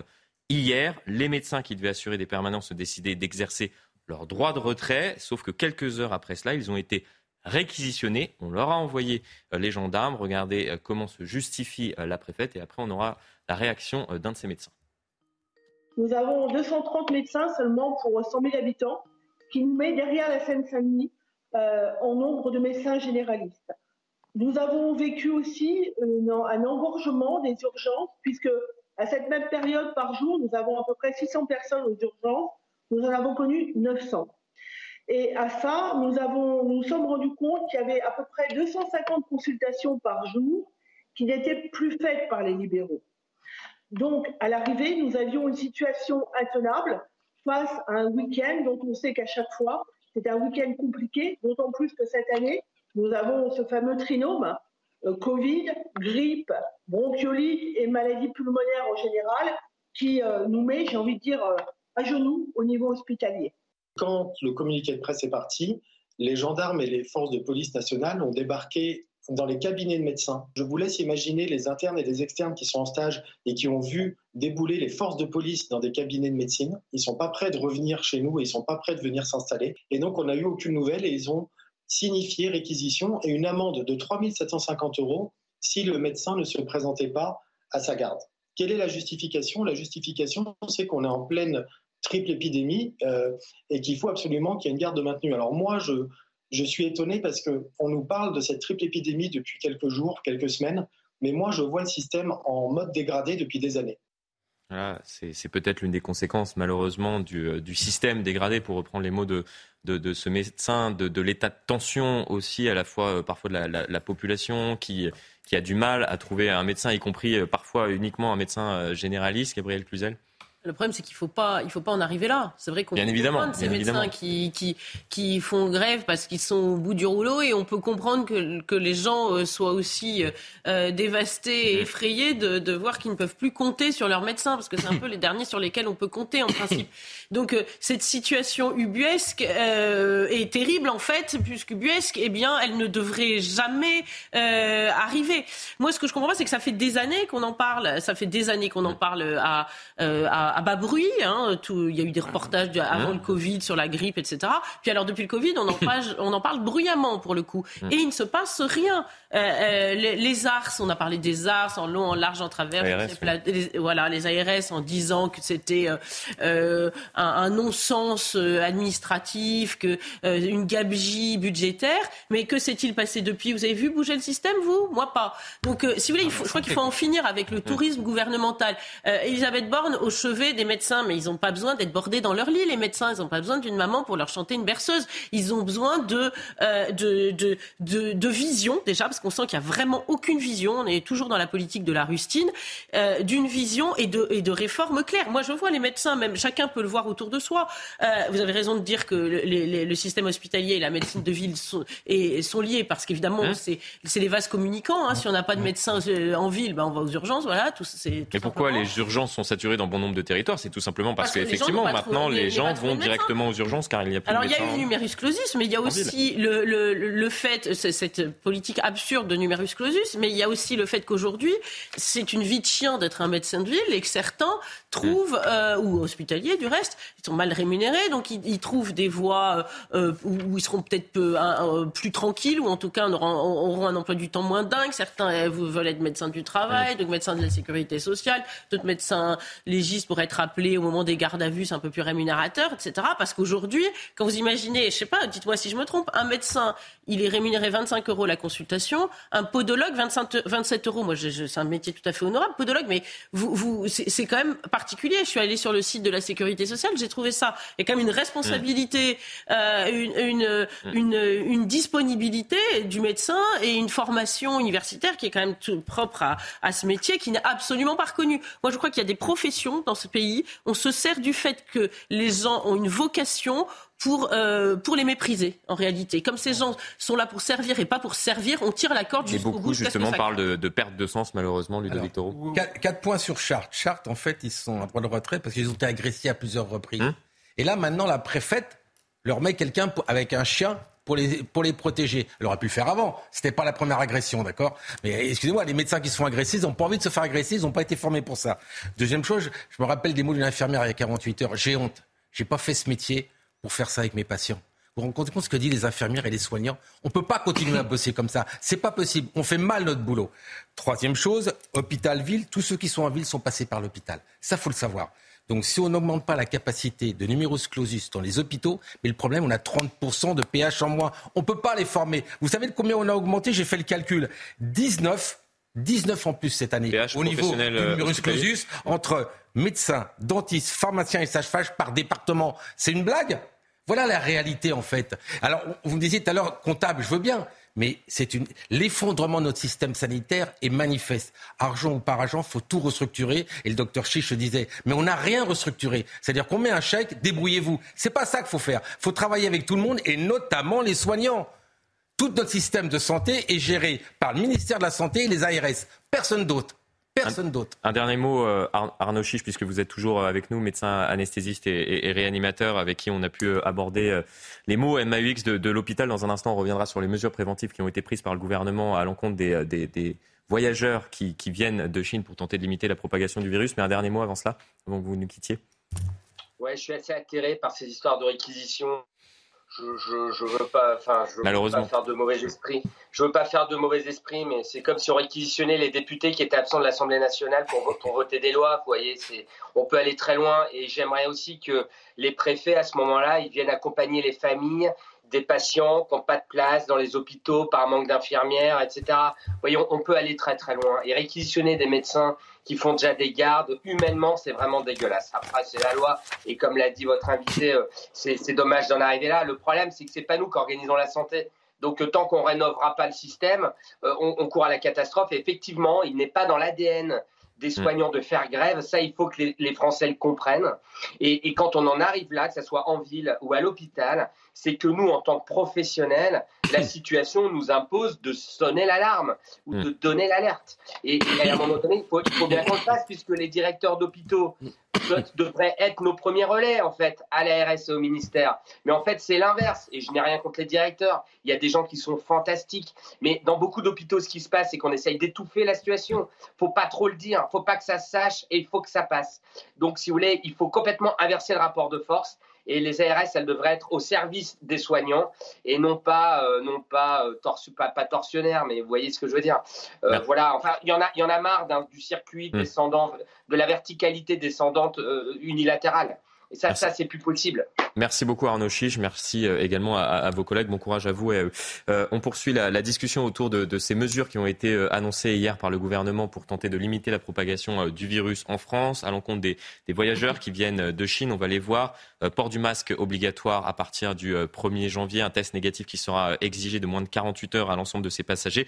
Et il y aura également des tests PCR qui seront réalisés de manière aléatoire lors de l'arrivée sur le sol français de ces mêmes passagers. Qu'en pensez-vous rapidement autour de la table? Est-ce que ce sont des mesures euh, nécessaires? Est-ce qu'on est dans l'agitation? Est-ce qu'on est dans la volonté euh, de l'exécutif de montrer qu'on agit, même si on ne peut pas vraiment agir et contrôler, on l'a bien compris maintenant depuis trois ans, la propagation du virus. Gabriel Cluzel crois qu'il était temps d'agir parce que tout le monde se demandait euh, pourquoi euh, euh, rien ne se passait finalement. L'Espagne, l'Italie avaient pris des mesures mmh. et la France attendait de se mettre d'accord avec le reste de l'Europe. Alors on attendait ça comme on attend Godot. Emmanuel Macron attend toujours que l'Europe soit, soit d'accord. Alors c'est vrai que l'efficacité au, vu des, de, l'espace Schengen est, est relative si seule la France prend une décision parce qu'un pays seul, mm. euh, euh, évidemment, comme euh, les, si, on a, si, les, Chinois Ils espèrent une harmonisation au niveau européen. Arrivent d'Allemagne, évidemment, il n'y aura pas, il y aura pas ce contrôle-là. Donc, idéalement, il aurait fallu qu'il y ait une harmonisation européenne. Mais enfin, c'est toujours ça, c'est toujours ça que chaque pays pense au bien supérieur, chaque gouvernement pense au bien supérieur de son Rapidement autour de la table, efficace, nécessaire. En un mot, nécessaire pas assez efficace pour les raisons qui viennent d'être dites. Mais si on attend que l'Europe euh, décide, on, risque d'attendre longtemps. Malheureusement. On n'a pas beaucoup attendu, puisque l'Italie a pris à annoncer les mesures il y a trois jours, il y a deux jours, et que nous, on les prend à peu près. On a peut-être été poussé aussi par nos voisins, puisque la France attendait une, une mesure commune pour, pour l'ensemble des pays du toujours pas prise. Moi, sur ces questions-là, je n'étant pas médecin, je suis très prudent. Je remarque simplement qu'aussi bien les, les mm. comités scientifiques européens que français disent que à première vue, il n'y a pas énormément de danger dans la mesure où il n'y a pas de variants qui soient différents euh, de ceux qu'on a déjà eu en mm. France, qui a 90% de en mot, Cela dit, ne serait-ce que d'un point de vue politique et psychologique, il fallait prendre ces mesures. Voilà. Bah, c'est pas psychologique du tout, puisque l'ensemble des médecins, les épidémiologistes ont dit qu'il fallait le faire. Et d'ailleurs, il y a une déclaration de la présidente de la cellule Covid à la cabine de médecine qui dit que c'est trop tard. C'est depuis le 7 décembre qui passe. Et je vous rappelle une chose. Ils pas, ils et on, et on poursuit la discussion dans un instant, mais avant cela, retenez ce que, ce que vous souhaitiez dire et je vous donne donne la parole juste après la coupure pub. Restez bien avec nous tout de suite. De retour sur le plateau de Punchline, on va poursuivre la discussion notamment avec euh, Ludovic Toro autour de ces mesures préventives qui ont été prises par le gouvernement euh, hier pour tenter de limiter la propagation euh, du virus et notamment ces voyageurs venant de Chine avec cette explosion des cas dans leur pays. Mais avant cela, c'est l'heure de votre journal. Il est 18 h on va revenir bien évidemment euh, sur euh, cette mort, ce décès annoncé euh, ce matin, décès du pape Benoît XVI. Sa renonciation en 2013 avait surpris le monde entier. Le pape Benoît XVI, pape émérite depuis près de 10 ans, maintenant s'est éteint ce matin à l'âge de 95 ans. J'ai la douleur de vous annoncer que le pape émérite Benoît XVI est décédé aujourd'hui à 9h34 au monastère Mater Ecclesiae au Vatican, au cœur des jardins du Vatican où il s'était retiré. C'est ce qu'a annoncé le directeur du service de prêtre du Saint-Siège, Matteo Bruni. Écoutez le pape François qui a réagi suite à ce décès. Le pape François euh, qui, euh, vous pouvez le voir, nous nous euh, souvenons avec émotion de sa personne si noble, si gentille, et nous ressentons tant de gratitude dans nos cœurs. Le pape François qui aura l'occasion, bien évidemment, de revenir longuement durant, durant cette semaine sur, sur la mort de son prédécesseur. Suite à son décès, euh, nombreuses ont été euh, les personnalités euh, religieuses. Vous venez de voir la réaction à l'instant du pape François, mais également politiques, personnalités politiques qui lui ont rendu hommage, à l'instar d'Emmanuel Macron. Nombreux ont été à, saluer le grand théologien qu'il était, un homme à la personnalité marquante, parfois pour ceux qui ont, qui ont eu l'occasion de le rencontrer. Cela n'a pas été le cas du président de la République, mais qui a néanmoins témoigné de, son hommage à à Benoît XVI. Mes pensées vont aux catholiques de France, du monde endeuillé par le départ de sa sainteté Benoît XVI qui œuvra avec âme et intelligence pour un monde plus fraternel. Euh, son homologue italienne, Giorgia Meloni, a également euh, réagi sur les réseaux sociaux. Benoît XVI était un géant de la foi et de la raison. Il a mis sa vie au service de l'Église universelle et a parlé et continuera de parler au cœur et à l'esprit des hommes avec la profondeur spirituelle, culturelle et intellectuelle de son magistère. Son corps sera exposé à partir de lundi matin euh, sous les ors de la basilique Saint-Pierre pour permettre notamment, vous l'avez compris, aux fidèles de venir lui rendre hommage. Ces funérailles se tiendront euh, quatre jours plus tard, jeudi prochain, présidé par le pape actuel, le pape François, un événement inédit, je le précise, dans l'histoire de l'Église catholique. On reprend le cours de notre émission et on revient sur euh, un tout autre sujet qui, qui nous intéresse au premier chef ici, ces mesures qui ont été annoncées hier soir aux alentours de, 20 heures par le gouvernement pour euh, tenter de limiter la propagation euh, du virus, en tout cas tenter euh, d'éviter que des voyageurs chinois, compte tenu de l'explosion des cas en Chine, ne viennent contaminer un peu plus euh, les Français qui pourraient arriver donc sur, sur notre territoire ces prochaines semaines. Ludovic Toro, vous souhaitiez euh, réagir suite à ces mesures euh, En fait, la Chine se retrouve comme nous il y a deux ans et demi, c'est-à-dire qu'ils ouvrent tout, donc il y aura beaucoup de contamination, un demi-million par jour, ce qui provoquera forcément des mutations, comme on l'a eu, d'accord? Peut-être qu'il n'y en aura pas des méchantes, mais il y en aura. Donc il était logique que... Il y a 3000 Chinois qui viennent, qui rentrent dans notre pays par semaine. 3000 Chinois qui rentrent, donc il est logique les tester, mais surtout de les séquencer séquencer pour savoir y a un variant. Sauf qu'il y a un problème. On est le pays, un des pays qui séquence le moins. Nous avions, huit plateformes de séquençage. Le gouvernement a décidé d'en laisser deux. Est-ce que vous voyez l'illogisme? C'est-à-dire que là, le 31 décembre, on n'a plus que deux plateformes. Donc, on va dire qu'on va séquencer et on en ferme, on en laisse 20%. Écoutez, il y a, y a, un illogisme flagrant. Donc, rouvrons vite ces plateformes pour enfin pouvoir séquencer, parce que c'est là qu'il faut séquencer pour essayer de trouver un variant. On espère en tout cas que, le gouvernement, en tout cas c'est ce que c'est ce qu'on nous disait dans, l'entourage du ministre de, la Santé et des Transports, serait prêt à prendre d'autres mesures hier soir s'il y avait euh, l'apparition notamment de nouveaux variants. Mais comment les, repérer si nous ne séquençons pas assez? C'est en tout cas ce que vous venez de dire euh, sur ce plateau. On poursuit la discussion. Nous a rejoint euh, sur ce plateau Elodie Huchard pour aborder notamment, nous sommes maintenant à deux heures des, des vœux traditionnels du président de la République, des vœux qui ont été enregistrés, il me semble, Elodie, dans l'après-midi à l'Elysée. Emmanuel Macron est revenu du, fort de Brégançon pour enregistrer ses vœux, qui devraient durer une quinzaine de minutes et être assez classiques sur la forme. Mais quand sera-t-il euh, du fond? Qu'attendez-vous autour de la table? On va peut-être vous, vous montrer en, une phrase, on a tenté de résumer en une phrase les vœux d'Emmanuel Macron euh, lors du quinquennat euh, précédent. 2018, l'année du choix, le choix du peuple français. 2019, nous avons vécu de grands déchirements à une colère et une colère a éclaté, la colère, vous l'avez compris, des Gilets jaunes. 2020, la réforme des retraites sera menée à son terme. C'est intéressant, on va très certainement y revenir, puisqu'il me semble que le président de la République n'abordera pas cet aspect-là. Pourquoi? On, a compris peut-être euh, où il voulait en venir, tellement cela pouvait euh, brusquer euh, la, population en ce, début d'année. 2021, le quoi qu'il en coûte, je l'assume, et 2022 peut-être sera l'année de la sortie de, l'épidémie. Peut-être qu'il n'était pas si devin que, que cela, puisqu'on en parle toujours un an plus tard. En tout cas, qu'attendez-vous de, la part du, chef de l'État ce soir? Pas énormément, plus quelques intentions, quelques précisions parce que c'est un exercice terriblement imposé, l'exercice des vœux. Donc Emmanuel Macron va faire le bilan de 2022 pour nous montrer combien il agit euh, en faveur de la, mmh. De la paix, contre la guerre, en faveur du pouvoir d'achat des Français, mmh. contre le dérèglement thématique. Et puis il fera la deuxième partie pour 2023 où il dira combien il agira pour la paix, pour le pouvoir d'achat des Français et contre le, le réchauffement climatique. Euh, ça se joue euh, une allocation du vœu ça se joue rarement sur une surprise. Il y en a très peu, très rarement. Ça se joue plutôt sur du style, sur une intonation, sur une formule qui frappe. Est-ce qu'il aura euh, ce, ce talent-là ce soir?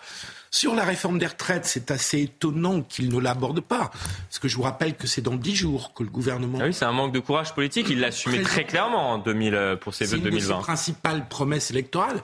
Mm. En 2022, il n'y en a pas tant que ça, des promesses électorales, parce qu'il n'a pas fait une campagne extrêmement euh, précise dans ses mm. engagements de campagne.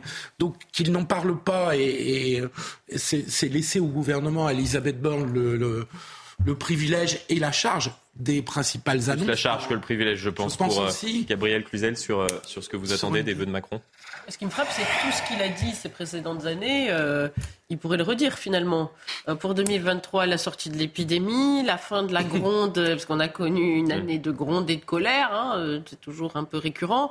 Le quoi qu'il en coûte, bah, le quoi qu'il en coûte, euh, nous y sommes encore pour d'autres raisons, mais donc en réalité, vous pouvez défiler tout ce qu'il a souhaité les années précédentes. On peut faire un copier-coller. Donc je ne sais Peut-être pas, sur la réforme des retraites. Bah, la réforme des retraites, si, souhaite la, je sais, bah, enfin néanmoins, ça devait être en 2023 aussi. Je l'avais oublié Donc, de fait, il devrait faire un, un, pot pourri de tous ces, de, tous vœux précédents. Euh, et en fait, on n'en attend pas grand-chose. Que va-t-il sortir euh, de saillant? Je ne sais pas. vous me dites que la forme sera classique, donc vous devez avoir des, des informations particulières. Je me disais qu'il aurait pu faire, je ne sais pas, ses vœux à la chandelle pour montrer sa grande sobriété énergétique. Ça aurait mis un peu de, de, de piquant euh, façon McKinsey dans ses vœux. Euh, donc là, non, je, je, je, je pense qu'il peut dire une phrase, puisque l'actualité aujourd'hui est, en, est vaticanesque, si j'ose dire, façon Jean-Paul II, n'ayez pas peur, puisque que euh, l'idée, c'est quand même de, rassurer les Français dans un contexte qui est très anxiogène.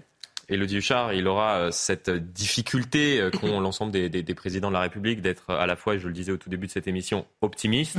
Cela vient d'être dit à l'instant, mais également réaliste compte tenu de l'ensemble des crises que nous confrontons auxquels nous sommes confrontés actuellement. Oui, pour rejoindre ce que disait euh, Gabriel Cluzel à l'instant, c'est vrai quand on regarde les deux derniers vœux euh, d'Emmanuel Macron, à chaque fois quand même les mêmes thèmes et à chaque fois une fin d'allocution où il dit l'année prochaine sera meilleure. Le seul problème quand vous faites le coup trop souvent, c'est que les Français eux-mêmes n'y croient plus. Alors l'Élysée nous parle de messages d'unité et de confiance. Un président qui devrait montrer de l'empathie, qui veut montrer aux Français qu'il comprend les efforts qu'il doit faire, qu'il comprend combien l'inflation est compliquée, qu'il comprend combien les efforts de sobriété énergétique euh, ont été durs. Il devrait les remercier aussi d'avoir fait autant d'efforts. Moyen aussi de rappeler que les efforts en termes de sobriété vont être encore euh, demandés. Et puis oui, de l'optimisme, parce que ça sera sans doute un moyen de rappeler que certes la situation en France est compliquée, mais il va vouloir sans doute comparer, nous dit-on en tout cas dans son entourage, de rappeler que dans d'autres pays ça va plus mal et donc que finalement chez nous ça ne va pas si mal. On peut se consoler finalement euh, comme on veut. Et puis pour parler effectivement de la, réforme des retraites, le but c'est de parler à tout le monde, d'éviter de vexer.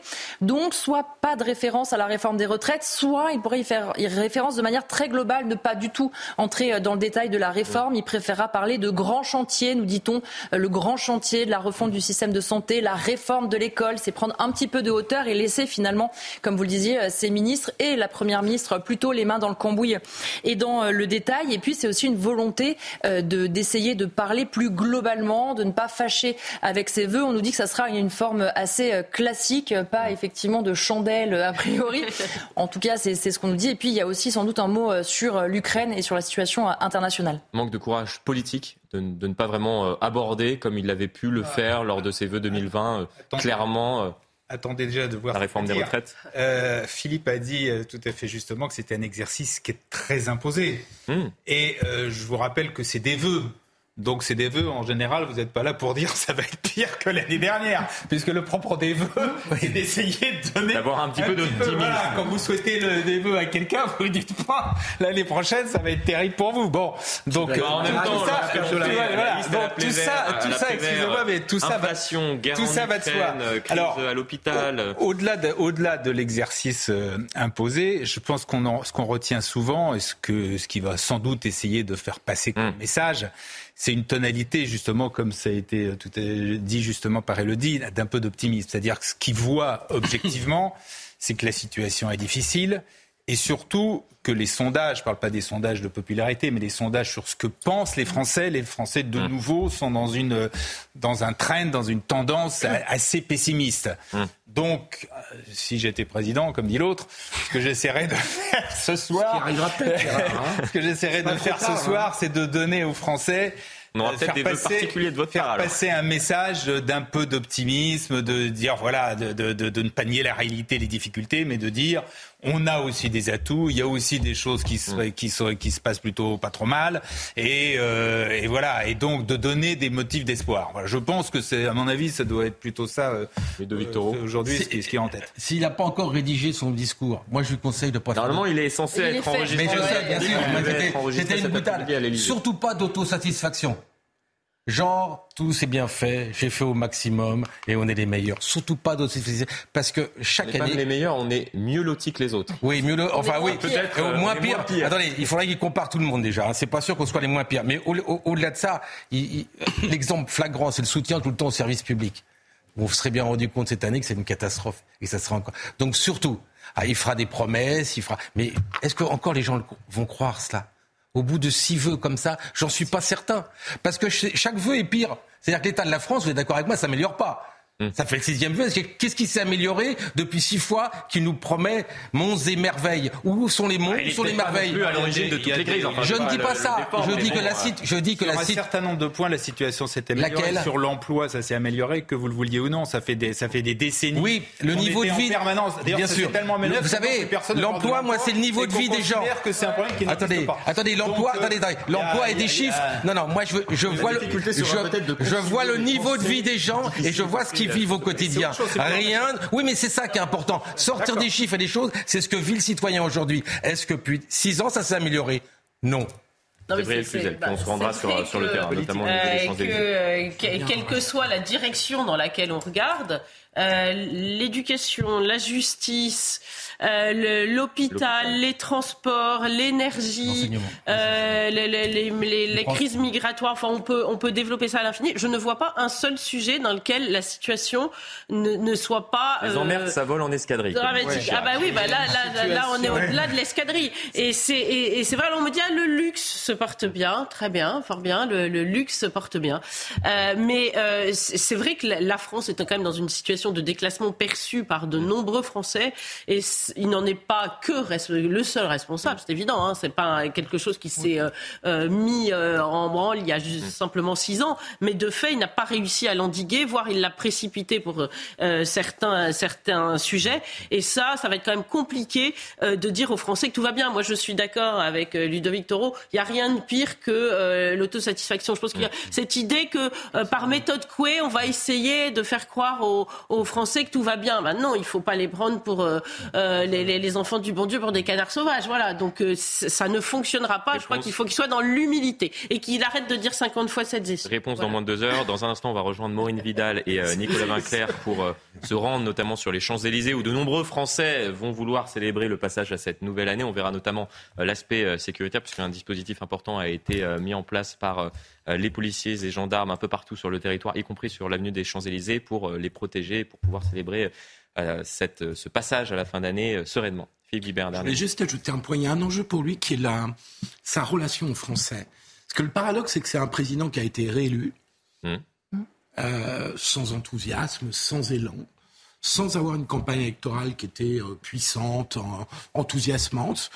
Il a eu une demi-défaite ou une demi-victoire aux législatives.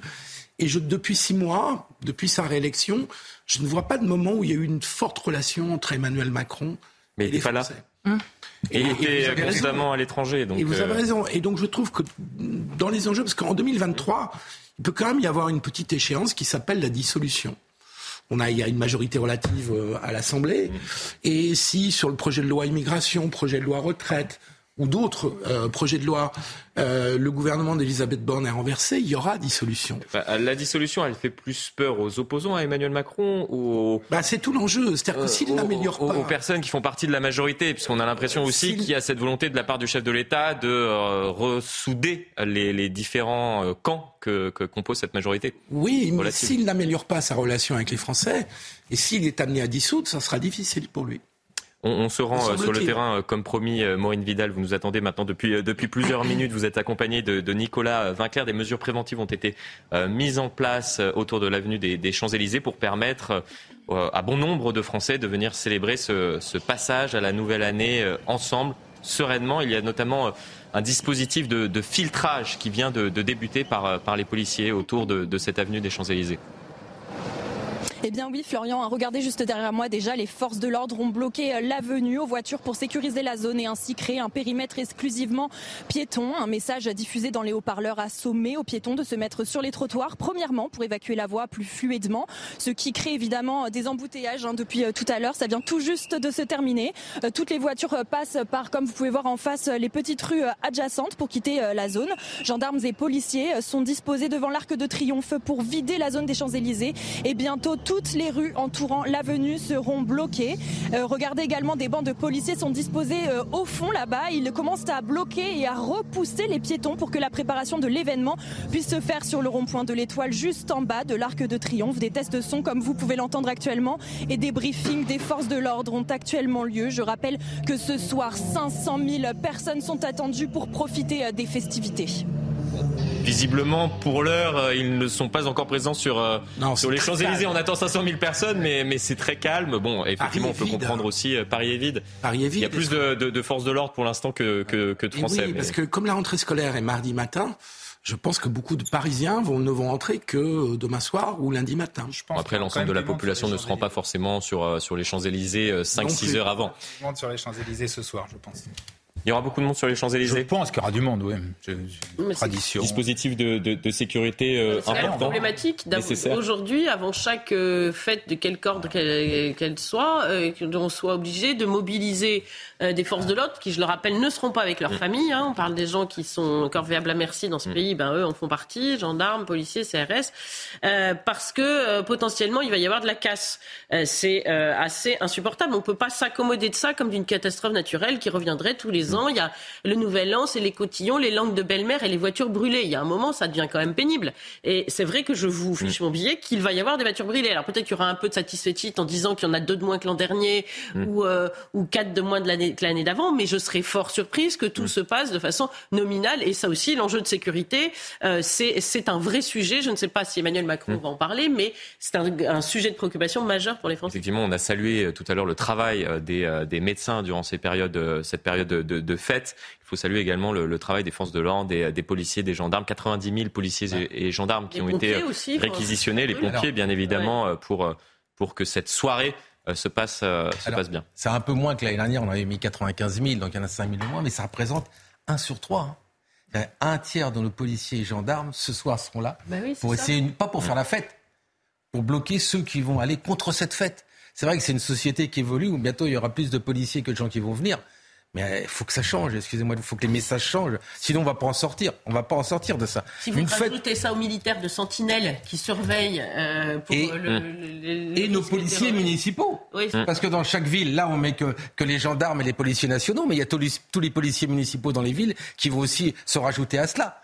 Donc ça fait un nombre impressionnant pour un soir de fête. On va écouter justement à ce sujet la porte-parole de, de, la gendarmerie qui était euh, l'invité de ce plateau euh, tout à l'heure. Il y a un effort qui a été fait euh, par les forces de sécurité intérieure, police, gendarmerie. Ce sont 90 euh, 000 policiers et gendarmes qui sont mobilisés. On sait que les 31 quelle que soit l'année, euh, les années précédentes, on a un niveau de vigilance accru parce qu'on a des rassemblements festifs, on a les gens qui vont festoyer et qui seront d'autant plus présents euh, sur le bord de la route. Donc, ce qui nécessite une vigilance de tous les instants. Et euh, ce soir, on sera particulièrement présent, mais on a été également présent les jours précédents. Et ce soir, on sera là également parce que c'est une tolérance zéro, puisqu'on est là pour que chacun se sente aussi en sécurité. On a compris pour que chacun se sente en sécurité, bien évidemment, mais c'est vrai que chaque année, maintenant, on est confronté à un dispositif de sécurité particulièrement euh, important du fait aussi que euh, chaque année, on, relate, et j'espère hum, qu'on ne sera pas obligé de relater ces images malheureuses de véhicules incendiés demain matin dans la matinale de, de, de CNews. On aimerait, comme, comme la porte-parole de, de, la gendarmerie vient de l'expliquer, que cette soirée se passe dans, dans, dans le calme. Mais c'est vrai que chaque année, on a l'impression, malheureusement, là, ce, ce sont des, des images de, de l'année dernière. Heureusement, j'ai presque envie de dire heureusement, l'année dernière, c'est en tout cas ce que nous expliquaient les, les syndicats de, de, de, police, nous n'avons pas été confrontés à des, scènes comme nous avons pu euh, les, connaître lors des années euh, précédentes. Il y a eu assez peu de véhicules qui ont été euh, incendiés. On espère que ce sera le cas cette année. Mais c'est vrai que, vous le disiez à l'instant, Gabriel Cluzel, on s'habitue malheureusement à ces images et on sait malheureusement qu'on très certainement, on va en reparler demain matin. Alors déjà, il y a un coût aussi, euh, on parlait de budget, hein, il y a un coût pour la société. Mmh. Des forces de l'ordre mobilisées, c'est un mmh. coût familial et personnel, mais c'est aussi un coût euh, budgétaire. Euh, et, les assurances, les, les, mmh. au-delà de, de, du, du, chagrin personnel des gens qui voient brûler leur voiture, parce que quelquefois, je vois, je le disais tout à l'heure, un peu de satisfaction, parce que ça s'est plutôt passé de façon moins pire, si vous m'autorisez cette forme pas très grammaticalement juste, que on l'aurait imaginé. Euh, mais moi, il y a quand même des pauvres gens qui se qui, qui, qui n'ont plus de bagnole, voilà.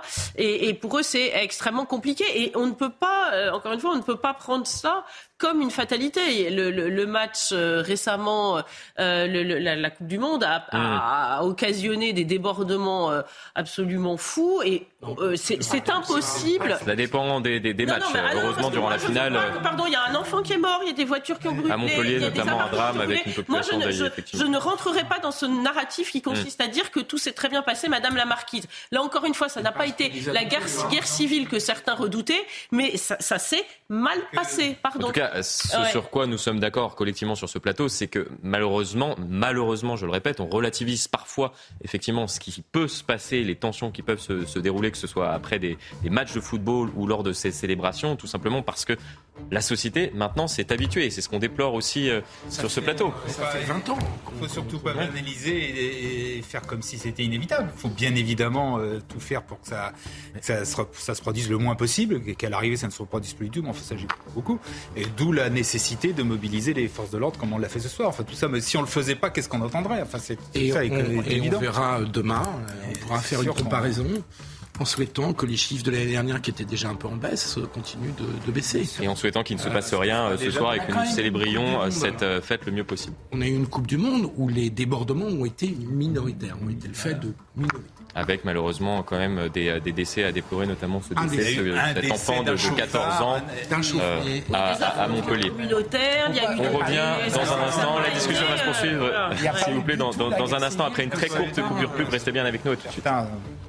Appelez presque une J'osais pas le dire.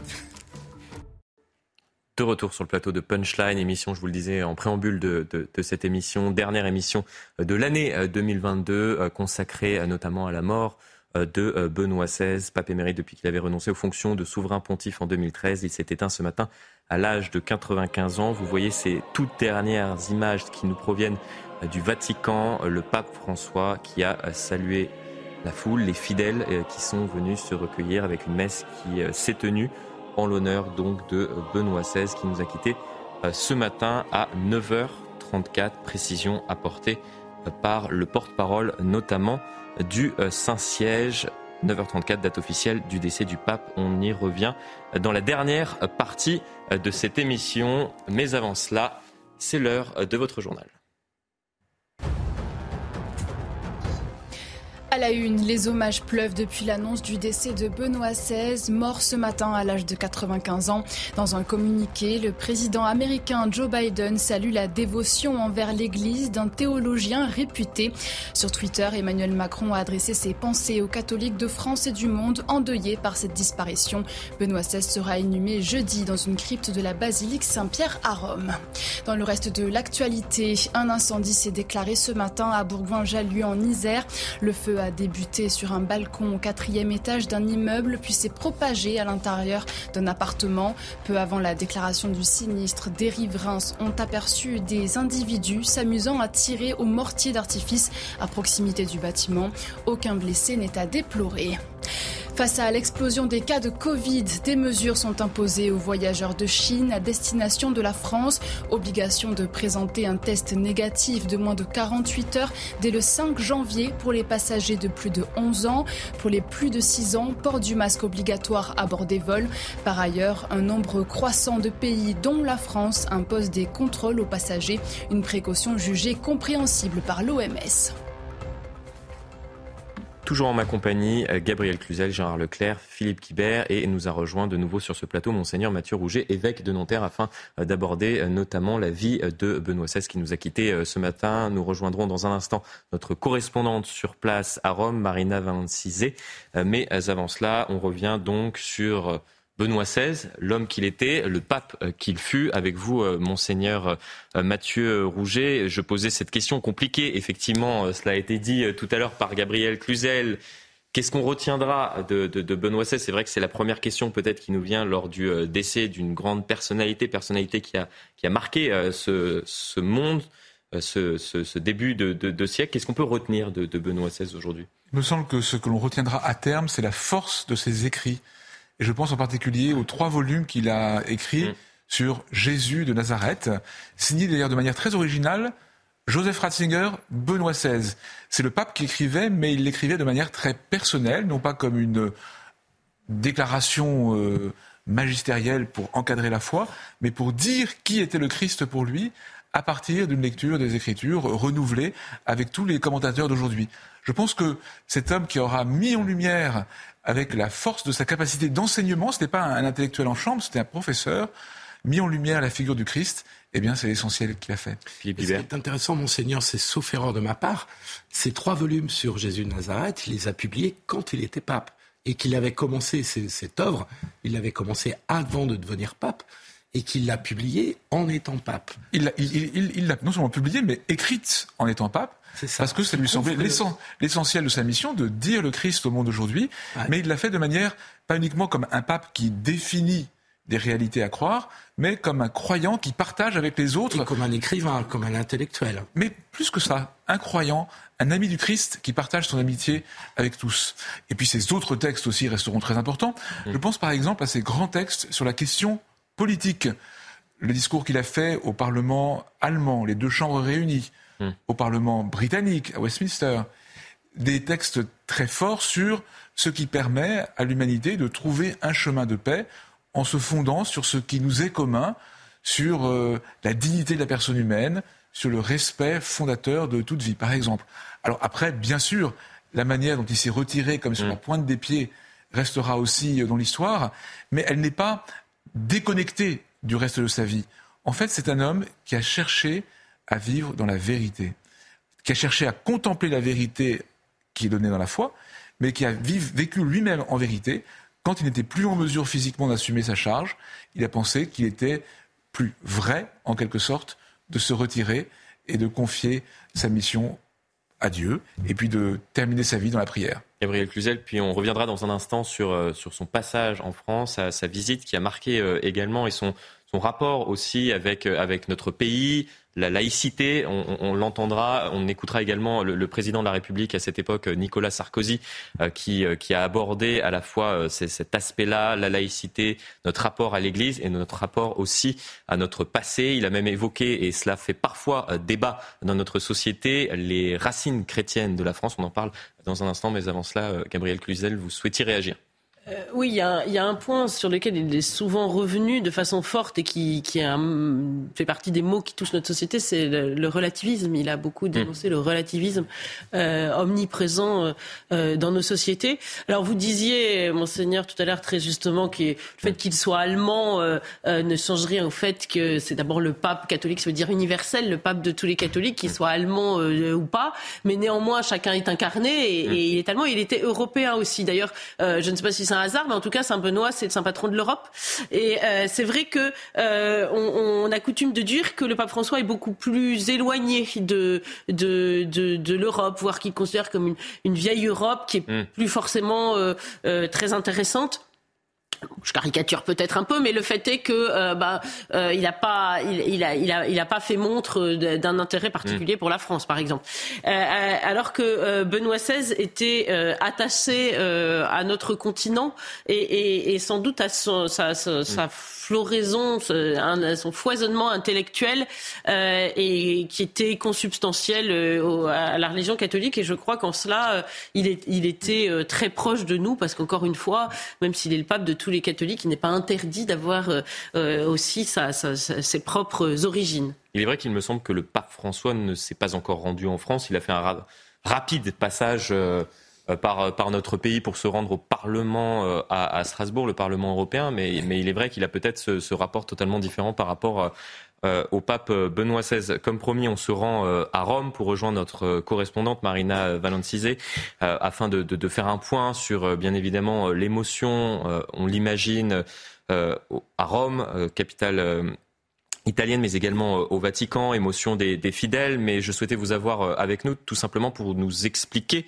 que vous nous expliquiez euh, ce qui va se passer dans ces, prochains jours. On sait que son corps va être exposé pour permettre justement aux, fidèles de lui rendre un dernier hommage. Il va également y avoir ces, obsèques qui vont être présidées par, par François, le pape François. C'est tout à fait inédit également pour, l'Église. Euh, oui, c'est tout à fait inédit. Euh, il existe un texte qui règle euh, la liturgie, mais le fait que on assiste donc aux funérailles d'un pape comme, comme Benoît XVI, qui n'était plus le pape, mais qui a été pape, rend la chose problématique.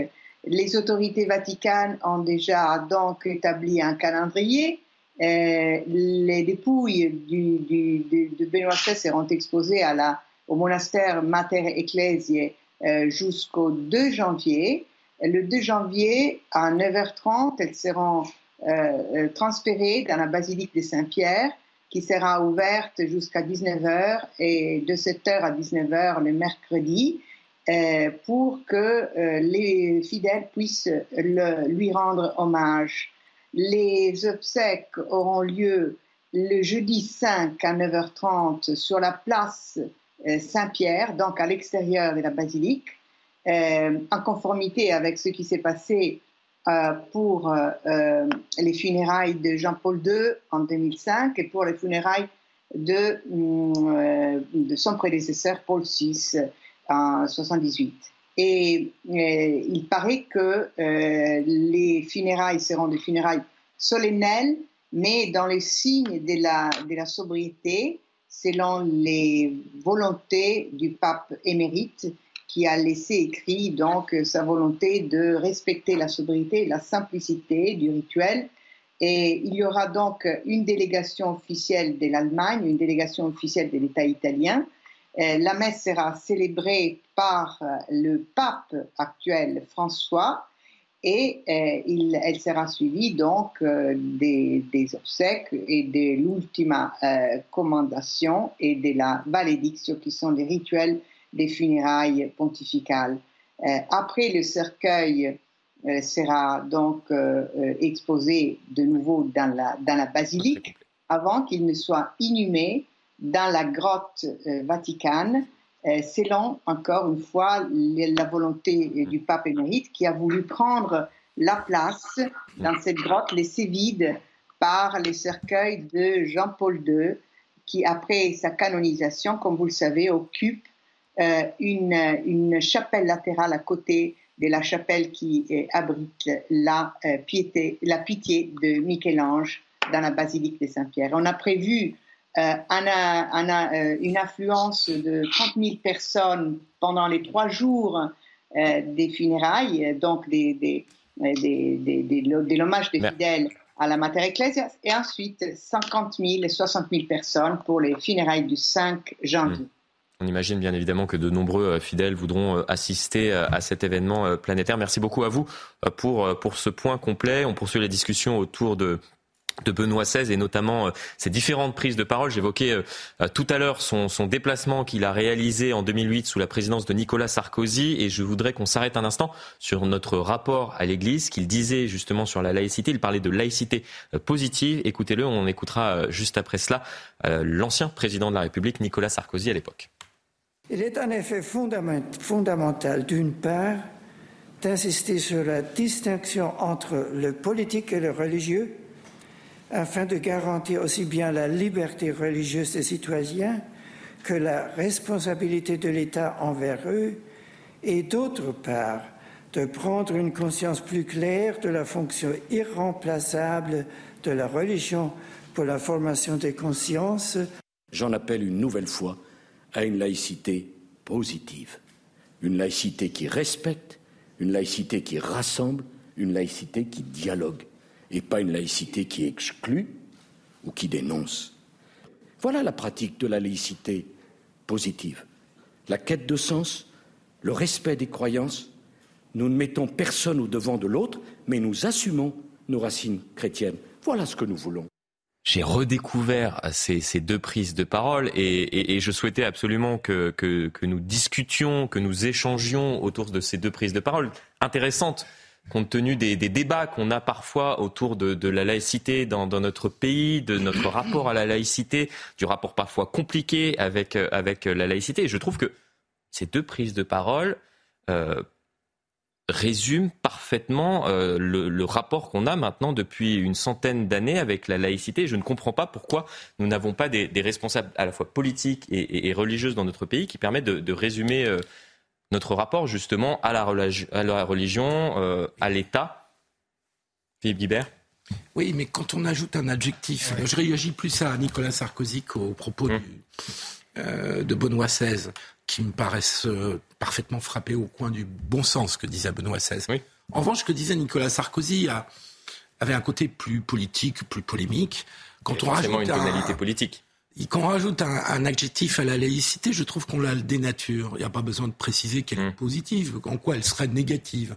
Euh, la laïcité, c'est simplement l'affirmation de la neutralité de l'État vis-à-vis des religions, et donc que l'État n'est pas contre les religions l'État euh, se défend de favoriser ou de discriminer une religion et souhaite que les religions n'interviennent pas dans le champ de l'État. C'est une neutralité réciproque.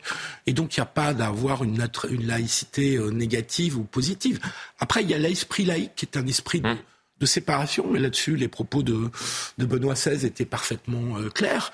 On parlait tout à l'heure de, recul. Il a un, recul important lorsqu'il prend euh, la parole pour s'exprimer sur, euh, sur la laïcité, un rapport euh, parfois compliqué à, concevoir pour, pour les, personnes qui ne sont pas originaires de, notre pays, notre rapport justement à la, à la religion et qu'est-ce que c'est que, que, la laïcité que seuls les Français savent vraiment, vraiment appréhender. Qu'en pensez-vous, monseigneur Rouget? Non, mais D'abord, comme je vous l'ai dit, hein, le pape Benoît XVI a beaucoup réfléchi à la question mm. politique. Après, il a une capacité à dire les choses profondément et simplement qui est tout à fait remarquable et qu'on a vu ici manifester très bien. Alors après, on peut discuter laïcité positive ou pas. Mm. Euh, il, est, indéniable que dans notre histoire euh, contemporaine, il y a ce qu'on pourrait appeler de la laïcité, que d'autres appelleraient la laïcité positive, et puis un laïcisme. Mm. En quelque sorte, c'est le débat euh, au début du siècle entre Combes et Briand, une laïcité de dialogue ou une, laïcité d'exclusion. Mm. Et il n'est pas faux de dire que une laïcité d'exclusion du religieux euh, fait partie aussi du débat politique français mm. tout au long du XXe siècle et aujourd'hui encore. Alors après, je voudrais revenir un peu plus largement sur la question du rapport monseigneur. Du, pape. J'en prie. Euh, Combe n'est pas celui qui a voté la loi de 1905. La loi de 1905, c'est Aristide Briand, c'est Jean Jaurès. Mais donc, ce que vous appelez la laïcité de dialogue, c'est la loi de la laïcité. Alors, euh, le, reste n'est plus dans l'esprit tout à fait laïque. De fait, l'esprit laïque n'est pas contre les religions. Mais de fait, la loi, la, loi, de 1905 a été votée euh, euh, sous la, la traité d'Aristide Briand, Combe ayant, eu, ayant dû démissionner après l'affaire des fiches, qui était une forme de persécution euh, des, des, des, militaires catholiques. Et, et malgré tout, dans l'ADN politique français, on pourrait, je pourrais vous faire quelques litanies de prise de parole et de personnalité on a ces deux traditions de rapport à la laïcité. Mais vous avez raison. On a une la loi, mais la, la, loi, la loi de, historiquement, dans la loi de 1905, qui d'ailleurs ne contient pas le mot laïcité, la loi de 1905 euh, établit un cadre dont on peut faire un usage euh, vertueux, ce que nous nous efforçons de faire, je crois. Maintenant, un mot sur, sur le rapport à la France, qui est très intéressant. Oui, mm. le pape François, il est venu à Strasbourg, mais sans aller en France, a-t-il dit récemment. Euh, il est question qu'il vienne à Marseille plutôt pour la Méditerranée, mais malgré tout, c'est un homme qui est marqué par, euh, le catholicisme français, dont il répète souvent qu'il est caractérisé par une grande créativité pastorale. Il a, lu des auteurs français, comme le père Henri de Lubac, jésuite euh, remarquable, et puis également, il avait cité dans, dans sa première homélie Joseph Malègue, un grand romancier catholique du début du XXe siècle que peu de Français connaissent, malheureusement, mais que le pape François connaît. Il aime bien Léon Blois, je crois. Euh, et il aime bien Léon Blois, tout à fait. Alors, ce qui est intéressant, c'est de voir le regard des papes étrangers, polonais, allemands, argentin et autrefois italien, parce que Paul VI était très francophile aussi, eh bien, c'est que la France a une histoire intellectuelle, spirituelle, une histoire de sainteté que la canonisation de Charles de Foucault tout récemment a encore mis en lumière, que nous, Français, nous, parfois nous méconnaissons, mais qui impressionne beaucoup. Et pour les papes, dire cela, c'est pas faire plaisir aux Français, mais c'est nous mettre, nous, Église de France, devant notre responsabilité de nous impliquer, de travailler, d'annoncer l'Évangile pour que ce ne soit pas une tradition du passé, mais une vitalité pour aujourd'hui et demain. Oui, Emmanuel Macron, quand il, était, il allé voir le pape François, je crois que c'est, je sais pas, en 2018, il me semble, il avait offert le, journal d'un curé de campagne. Vous savez, récemment, on parlait des cadeaux qu'on échange parce qu'on les a en doublon. Je pense que le pape avait déjà dû lire le, curé des, le, journal d'un curé de campagne, qui est quand même un best-seller de séminaire international.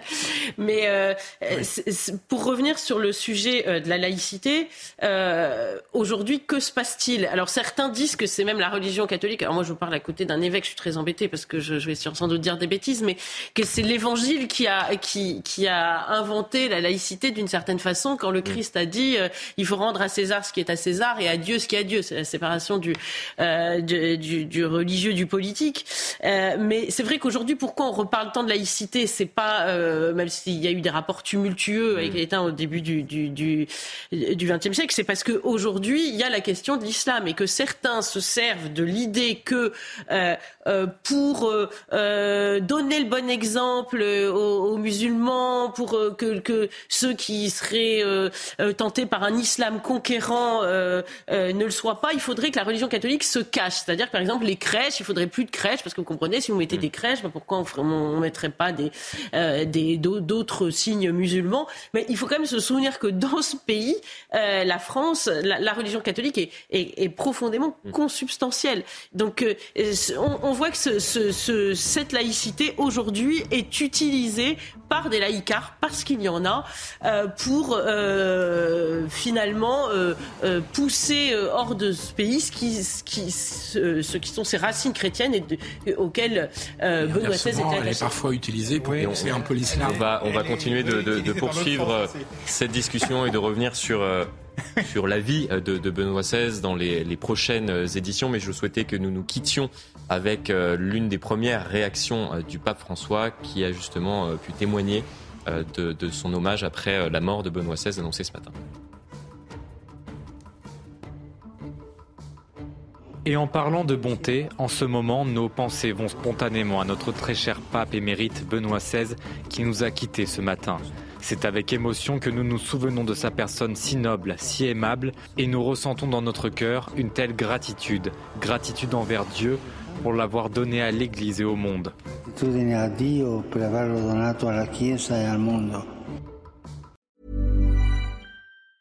Mom deserves the best, and there's no better place to shop for Mother's Day than Whole Foods Market. They're your destination for unbeatable savings, from premium gifts to show-stopping flowers and irresistible desserts. Start by saving 33% with Prime on all body care and candles. Then get a 15-stem bunch of tulips for just $9.99 each with Prime. Round out Mom's menu with festive rosé, irresistible berry chantilly cake, and more special treats. Come celebrate Mother's Day at Whole Foods Market.